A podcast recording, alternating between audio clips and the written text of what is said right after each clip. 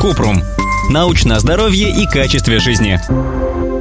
Правда ли, что от пива быстрее растет живот? Так называемый пивной живот – это абдоминальный или верхний тип ожирения, при котором жир откладывается в области талии и верхней части туловища. Несмотря на название, такое ожирение вызывает не только пиво. Любые калории, алкоголь, сладкие напитки или большие порции еды увеличивают количество жира на животе.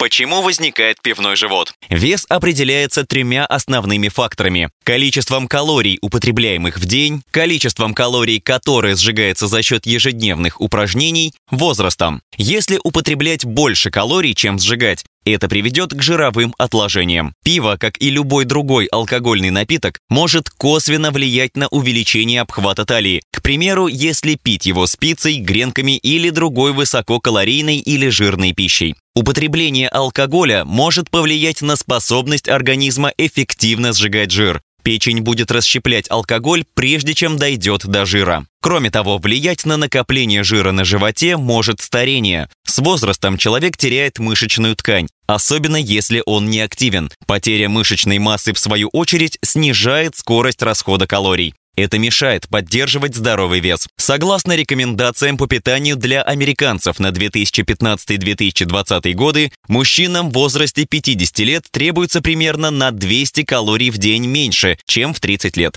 Наследственность также может повышать вероятность ожирения. Однако баланс между потребляемыми калориями и активностью влияет на вес вне зависимости от возраста и генетики.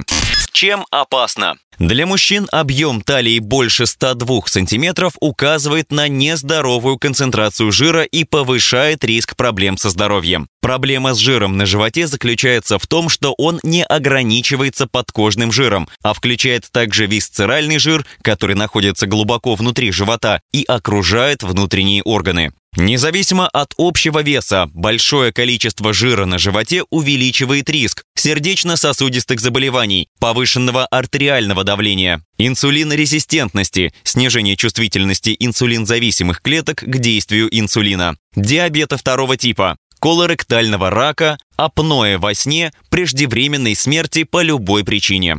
Как убрать пивной живот? Чтобы уменьшить абдоминальное ожирение, нужно придерживаться здоровой и сбалансированной диеты, есть растительную пищу, например, фрукты, овощи и цельнозерновые продукты, выбирать нежирные источники белка, рыбу и нежирные молочные продукты, ограничить насыщенные жиры, которые содержатся в мясе, сыре и масле, также ограничить или исключить обработанное мясо, колбасы, сосиски. Лучше не перебарщивать с количеством мононенасыщенных и полиненасыщенных жиров, которые содержатся в рыбе, орехах и растительных маслах. Контролировать размер порций. Дома уменьшить их, а в ресторанах можно съесть половину порции, а остальное забрать с собой.